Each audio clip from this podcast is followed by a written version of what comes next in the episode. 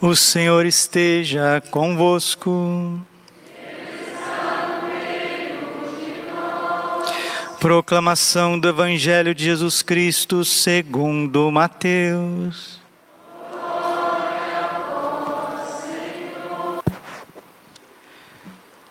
Naquele tempo, Jesus foi à região de Cesareia de Filipe e ali perguntou aos seus discípulos: quem dizem os homens ser o filho do homem? Eles responderam: Alguns dizem que é João Batista, outros que é Elias, outros ainda que é Jeremias ou algum dos profetas. Então Jesus lhes perguntou: E vós quem dizeis que eu sou? Simão Pedro respondeu: Tu és o Messias, o filho do Deus vivo. Respondendo Jesus lhe disse: Feliz és tu, Simão, filho de Jonas, porque não foi um ser humano que te revelou isso, mas o meu Pai que está no céu. Por isso eu te digo que tu és Pedro, e sobre esta pedra construirei a minha igreja, e o poder do inferno nunca poderá vencê-la. Eu te darei as chaves do reino dos céus. Tudo o que tu ligares na terra será ligado nos céus tudo o que tu desligares na terra será desligado nos céus. Palavra da salvação. Ave Maria, cheia de graça, o Senhor é convosco. Bendita sois vós entre as mulheres, bendito é o fruto do vosso ventre. Santa Maria,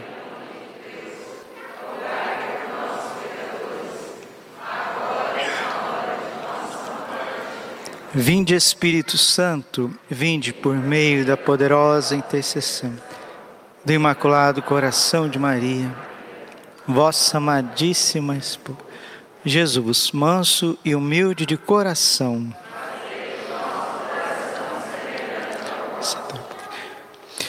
Hoje nós celebramos a solenidade de São Pedro e São Paulo. São Pedro e São Paulo são as colunas da igreja, os príncipes da igreja, querido pelo coração de Jesus. São Pedro, que o seu nome original é Simão. Simão significa frágil, caniço, quebradiço. Tu és Pedro, Petros, em hebraico Kefas. Deus transforma a fragilidade de um homem numa rocha firme aonde ele vai construir a sua igreja. Saulo também não chama Paulo, né? O nome original dele não é Paulo, é Saulo, Shaul. Né? E ele vai trocar o nome para Paulo, que significa pequeno. Pequeno diante de Deus. São Pedro e São Paulo, as colunas da igreja. São Pedro, um pobre pescador de Cafarnaum da Galileia.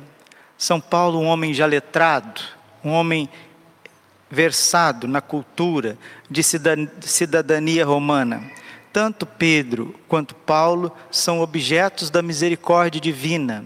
São Pedro era de um temperamento impetuoso, todo é, cheio de vontades, todo desastrado, uma hora queria isso e falava que ia morrer com Jesus, já estava negando Jesus três vezes.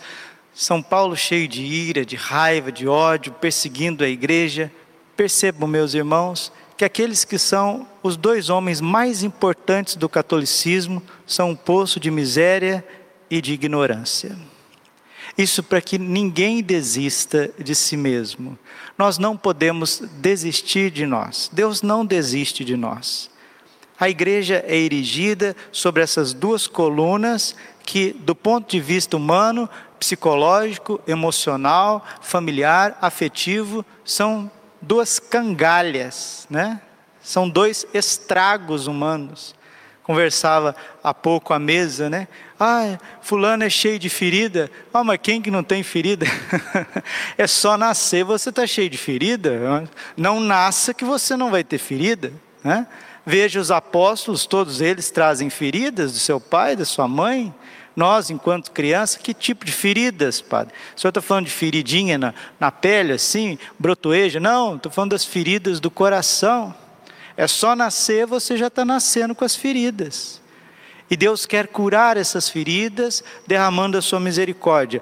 Por isso que a igreja é erigida sobre dois miseráveis, dois grandes miseráveis. Um negou Jesus três vezes e o outro só queria matar todos os cristãos. Só isso. E Jesus vai ao encontro deles, muda a vida deles, vem o Espírito Santo, é derramado o Espírito Santo sobre os apóstolos em Pentecostes, junto com Nossa Senhora, aí vai transformando, né? Aquilo que Jesus tinha dito para Nicodemos, João 3:6, o que nasce da carne é carne, o que nasce do espírito é espírito. Se não nascer de novo, não poderão entrar no reino dos céus. São Pedro nasceu de novo, rocha firme da igreja. São Paulo nasceu de novo, apóstolo das nações. São João nasceu de novo, quando ele era o Bonerges ali junto com seu irmão São Tiago, filhos do trovão. Jesus foi apacentando o coração dele, ele se tornou o discípulo amado, reclinou no coração de Jesus, recebeu graças infusas, ficou o tutor de Nossa Senhora, cuidou de Nossa Senhora, morou com a Virgem Maria, celebrou para Nossa Senhora a Santa Eucaristia, deu o corpo e o sangue que Nossa Senhora gerou no seu ventre, deu para Nossa Senhora na missa que ele celebrava.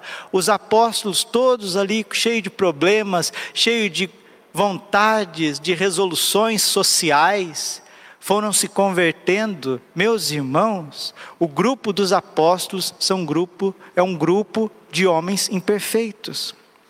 Mas a igreja, ela é santa. Ela é santa porque o seu fundador, que é Jesus Cristo, é o santo dos santos.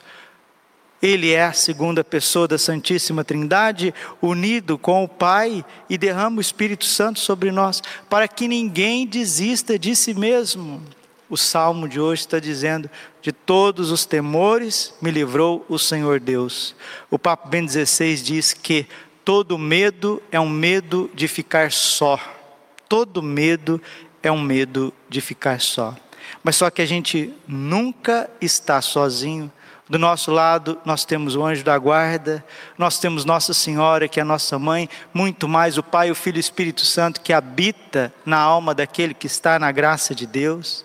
E o salmo continua: Bendirei o Senhor Deus em todo o tempo, seu louvor estará sempre em minha boca, minha alma se gloria no Senhor, que ouçam os humildes e se alegrem. Agora que está aqui a pedra de toque que pode transformar a tua vida, ou então você pode arrastar um caminhão de mudança até os últimos segundos da tua existência nessa terra, ou ir para o inferno, Deus o livre e guarde, ou então ficar lá sapecando o purgatório por milhões de anos. Por quê? Qual que é o seu problema e o meu? Qual que é o nosso problema? Está aqui na segunda estrofe do Salmo. Comigo engrandecerei ao Senhor Deus, exaltemos todos juntos o seu nome. Versículo 5. Aqui está a transformação de uma alma. Aqui pode acontecer um, um novo Pentecostes na tua vida, uma nova transformação. Todas as vezes que eu busquei, Ele me ouviu e de todos os temores me livrou. Sabe por que, que católicos não rezam? Sabe por que, que católicos não entram numa vida de oração, numa vida mais contemplativa, onde que Deus vai mudando o nosso coração? Porque nós achamos que estamos falando com as paredes. Mas o salmo está dizendo: todas as vezes que eu busquei, ele me ouviu e de todos os temores me livrou. Esses dias eu estava rezando a liturgia das horas e li um versículo de São João que mexeu muito comigo. João 11, 41. Pai, eu te louvo porque me ouviste. Pai, eu te louvo porque me ouviste. Se a gente viver esse catolicismo de vir à missa só no final de semana, para falar assim: ai, ah, meu Deus do céu, minha vida está tão difícil, eu acho que está difícil desse jeito porque eu não vou na missa, né? Então deixa eu ir lá na missa. Aí vai resolver o problema da minha vida. Mas não é assim, meu querido. Se você não parar todos os dias para conversar com Deus, para ter, ter vida de oração, para mergulhar na intimidade com Deus, para buscar Jesus no Santíssimo Sacramento, para aprender a rezar com os salmos, para aprender a rezar com a palavra, para ter um pouquinho de solidão. Você que é marido, esposa, você tem que ter uma solidão com Deus, você tem que ter um momento com Deus. Jovens têm que aprender a rezar. Nós precisamos cada vez mais mergulhar nas Sagradas Escrituras, conhecer as Sagradas Escrituras, e vai acontecer uma transformação. Versículo 6, Salmo 33, versículo 6. Contemplai a sua face e alegrai-vos, e o vosso rosto não se cubra de vergonha. Quem contempla a face eucarística de Jesus se alegra em me, mesmo em meio aos sofrimentos e vosso rosto não se cubra de vergonha. Este infeliz gritou a Deus e foi ouvido, e o Senhor o libertou de toda angústia. Nós ouvimos na primeira leitura que São Pedro estava preso, e preso lá no cárcere, pela maldade de Herodes, ele não estava sozinho. O anjo do Senhor vem acampar ao redor dos que o temem e o salva. E a igreja ficou rezando pelo Papa. São Pedro é o Papa. A igreja não pegou uma metralhadora, não pegou lá, um, sei lá, uma faca, pegou um tridente e ficou jogando em cima de São Pedro. Não, ficou orando, rezando. Jesus rezou por São Pedro. A igreja rezou por São Pedro, pelo Papa. E hoje as pessoas não têm respeito, mas não têm respeito é com nada não respeita o padre, não toma a benção do padre, não tem fé, não tem respeito com o bispo, não tem respeito com o papa, não tem respeito com o pai, com a mãe, não tem hierarquia nas coisas. É uma falta, como diz a minha avó, minha avó, minha mãe, é uma falta de respeito geral, falta de temor, falta de ética, de humanidade. Nós estamos vivendo num tempo, meus irmãos, onde que a humanidade está em decomposição. Padre Jonas Abib sempre falava isso. A nossa geração é uma geração fim de feira. Vai lá no fim de feira para você ver. Né, as laranjas, o estado das laranjas, das bananas, o estado da, da couve, do alface. Vai estar tá tudo arrebentado, está tudo destruído. Nós estamos vivendo num mundo onde as pessoas não têm Deus. E as coisas vão ficando cada dia mais difíceis, não tem retrocesso é uma maldade danada, é uma mentira, uma mentira atrás da outra, a mídia servindo a, ao anticristo. Nós percebemos cada vez mais a inversão de valores em todas as esferas, a liberdade religiosa sendo tolhida cada dia, seja em congresso, seja através da, ainda da liberdade de expressão que cada um tem na internet. Nós estamos vivendo tempos de uma perseguição religiosa, de uma mentira, de uma guerra biológica, ideológica, o enfraquecimento interior do catolicismo. A gente vê quanta mentira, quanta mentira dentro da Igreja Católica. Quantas pessoas que se dizem católicos, mas não são católicos, mas nem, mas nem, nem de longe, nem de longe são lobos vestidos em pele de cordeiro, duas igrejas, vai ficando cada vez mais claro essa falsa igreja que adentrou a igreja católica, que finge ser a igreja católica, que quer até celebrar os santos sacramentos que São Pedro e São Paulo, São João celebraram, mas que vão vendo e por baixo aquela mentira danada, é só heresia, é só falsidade, e nós estamos chegando nesse tempo. Nossa Senhora disse em Garabandal que vamos dar valor, cada vez menos valor à Eucaristia. Nós chegamos num ponto onde as pessoas não têm mais amor a Jesus Eucarístico. Padre, mas ainda tem um pequeno resto que ama, que reza, que busca. Olha que você seja desse pequeno resto. Porque a grande maioria já não estão voltando mais para a igreja estão nas suas casas, estão deprimidos, estão isolados, estão trancados. Mas a boa notícia, Jesus deixou para nós, muito claro: as portas do inferno não prevalecerão contra ela. Mas isso não quer dizer que a igreja não vai lutar contra as forças do inferno. O catecismo da igreja, no parágrafo 675, diz que antes da volta de Jesus, a igreja deve passar por uma grande provação que abalará a fé de muitos. A fé de muitos. E é muito fácil você ser católico sem se comprometer com a vida, sem você se comprometer com a santidade, com uma busca reta. Ser católico, pôr, pôr ali adesivo no carro, cruzinha, ah, não sei na onde, aí é muito fácil. Agora eu quero ver você ser católico, sendo casado, estando aberto à vida, Quero ver você ser católico lá na, na universidade, testemunhando Jesus Cristo, na forma de se vestir, indo contra leis do aborto, ideologia de gênero, a sua liberdade de expressão. E quantas vezes o povo, o povo católico, está esperando uma voz de pai, uma voz de incentivo, uma voz de busca, e não tem, e não tem. O meu povo se perde por falta de conhecimento. As ovelhas se perdem porque não tem pastores, porque nós estamos vivendo tempos apocalípticos. As mensagens de Nossa Senhora estão sendo cumpridas de A a Z. E é preciso falar uma vez, é preciso falar duas vezes, três vezes, dez vezes, cem, mil vezes. Porque nós precisamos cada vez mais valorizar a Eucaristia enquanto nós podemos. E não dá mais, meus irmãos, não dá mais para a gente viver um catolicismo de final de semana. Quem deixar para ser católico no domingo?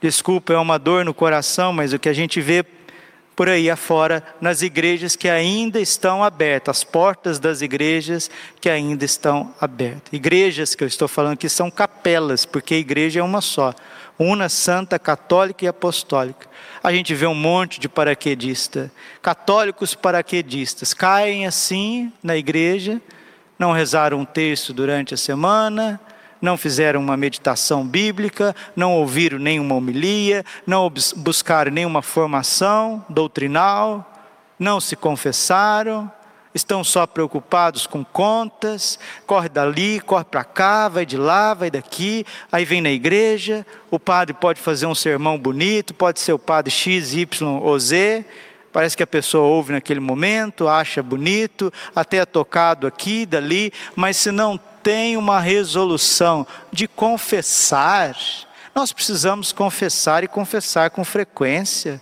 Graças a Deus, nós estamos aqui atendendo a confissão nos domingos, uma hora antes, 40 minutos antes, o padre está aqui atendendo confissões. Depois nós vamos terminar essa missa, eu vou atender a confissão, eu vou ficar aqui no confessionário. Estou né? precisando confessar, padre. Venha, venha na confissão, faz uma boa confissão e aí comunga, pode receber, você está participando da missa. Agora nós fazemos esse esforço. Agora você acha que nesse mundo afora as pessoas estão preocupadas em confessar as pessoas antes ou depois da missa? Meu Deus do céu, estão distribuindo Jesus assim a esmo, sem um mínimo, um mínimo de busca de conversão. 1 João 2,6: Todo aquele que diz permanecer nele deve viver como ele, ele viveu. Como que Jesus viveu? Jesus viveu na ruaça? Jesus viveu andando daqui para ali? Jesus viveu só no materialismo? Todo aquele que é católico deve ver como Jesus viveu? Jesus viveu na obediência do Pai, os dez mandamentos. Jesus viveu com Nossa Senhora, São José, na pureza, no trabalho, na oração, na misericórdia com o próximo. Jesus é o nosso modelo. Nossa Senhora, você que é mulher, é o seu modelo, São José é o nosso modelo. Só que assim também há uma falta de amor, né? Porque se a gente é católico, se a gente comunga, se a gente reza, se a gente faz aquilo que precisa fazer, o que que Deus vai mexer dentro de nós? Vai fazer conosco o que fez com os apóstolos. Padre, o que, que Deus fez com os apóstolos? Enviou em missão enviou em missão. Se nós somos católicos e não amamos, se nós somos católicos e não servimos, se nós somos católicos e não evangelizamos, não fazemos apostolado, isso não é catolicismo. Não sei o que, que isso é. alguém me disse agora, e vou terminando: Padre, eu estou querendo abrir cenáculos lá na minha família. Vou explicar o que é o cenáculo. Né? Tem o livro azul do Padre Gobi, do Movimento Sacerdotal Mariano. Aquele livro tem mais de 600 mensagens que Nossa Senhora deu através do Padre Stefano Maria Gobi, Padre Gobi, né? o Padre de Nossa Senhora. Você vai rezar o teu cenáculo, o que, que você vai fazer? Você vai invocar três vezes lá na sua casa. Vinde Espírito Santo, vinde por meio da poderosa intercessão do Imaculado Coração de Maria, três vezes. Reza o terço normal, os mistérios do dia. Depois que você terminar de rezar o terço, você lê uma mensagem, pode abrir aleatoriamente o livro azul, esse livro azul aqui, tem ele aqui, aqui ó. São 600 mensagens Nossa Senhora. Você vai ler, né? Abriu, você vai ler, né? Você vai ler aqui Nossa Senhora vai estar falando conosco, vai estar mostrando para nós o que, que é a vontade dela a respeito da nossa vida, né? O que que Deus quer de nós, por onde Deus está nos conduzindo. Você vai ler. Depois de ler, você vai fazer a sua consagração ao coração imaculado de Maria. Isso que é o cenáculo. Nossa Senhora prometeu quatro graças para quem fizer o cenáculo todos os dias em família. Primeiro, ela vai unificar o amor do casal. Vai fortificar de tal forma o marido e a esposa, a esposa e o marido, que não vai deixar os dois se separar. Não vai deixar o coração se esfriar. O amor do casal, o vinho novo, terminar. Nossa Senhora não vai deixar. Ela vai aumentar cada vez mais o respeito, o amor, o carinho de um para com o outro. Segundo, se tiverem filhos, porque Deus quer que nós tenhamos filhos. Né? Esses dias eu estava andando por aí, fazendo caminhada, olhei para um, para um homem, para um rapaz, jovem homem, rapaz, perguntei para ele, meu filho, você é casado? Eu estava caminhando, estava de roupa, não estava de batina, não, estava de calça, de caminhada, camiseta. Ninguém sabia que eu era padre. Mas o Espírito Santo me impeliu. Você é casado? Ele falou: Sou. Estava na porta da casa. Eu falei: Você tem filhos? Ele falou: Tenho. Tenho duas meninas. Pequenas ou, ou grandes? São pequenas ainda. Por que, que não tem mais filhos? Ele ficou olhando assim para mim, com, meio, meio assustado, né? Então, onde se viu esse homem aqui ficar me interrogando na porta da minha casa? mas impressionante. Ele disse assim: é porque eu fiz vasectomia. Eu falei, então você vai reverter essa vasectomia para que você tenha mais filhos. Ele ficou só olhando para mim e falou: esse cara é louco. Eu falei para ele: eu sou padre. E Deus quer que você tenha mais filhos, porque o senhor é jovem ainda e o senhor tem condições para ter mais filhos. Eu vou te dar uma benção. Depois estava andando, continuando na mesma caminhada. Duas senhoras saindo de um estabelecimento e eu rezando. A hora que passou, começou a falar uma bobajada, eu ouvi, eu ouvi o que estava falando, umas conversa baixa. Estendi meu rosário para elas, falei: "Vocês rezam o rosário todos os dias?" "Ah, eu sou espírita." falei: "Mas você precisa rezar o rosário todos os dias." "Ah, mas espírita também reza."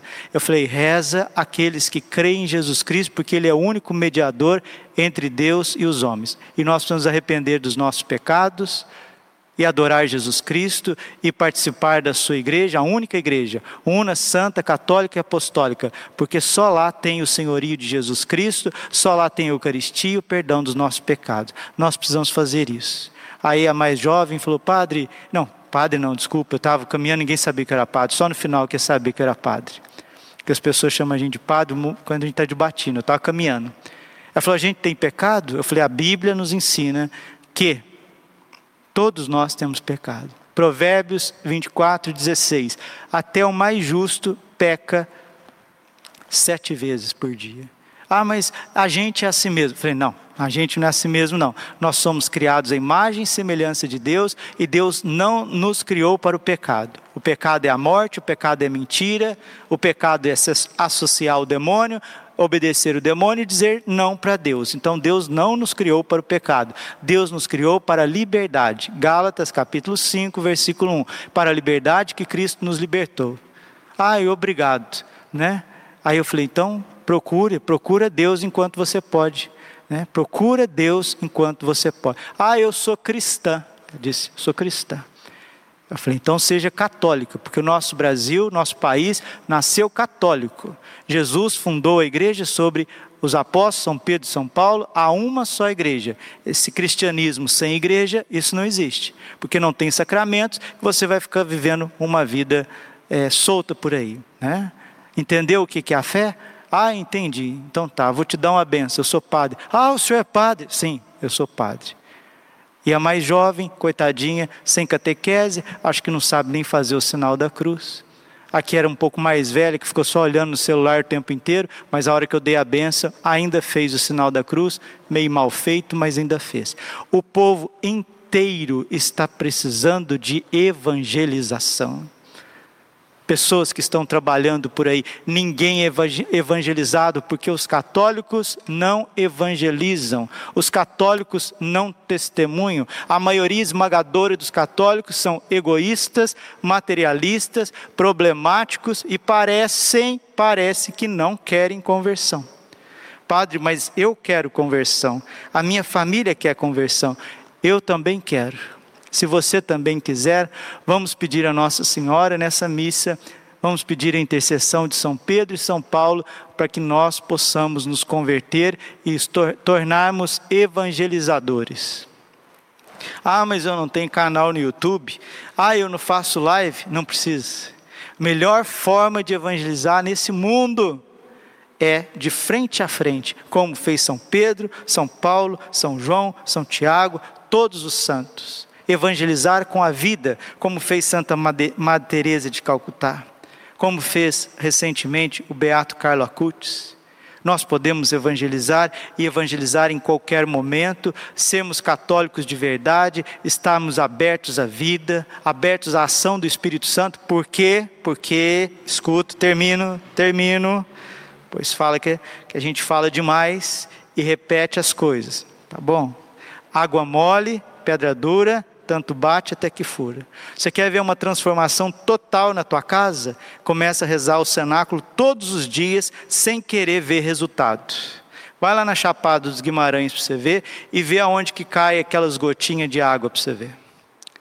Vai lá na rocha, onde que cai gotinhas de água. Tem um buraco desse tamanho aqui sim, aonde cai pequenas gotinhas.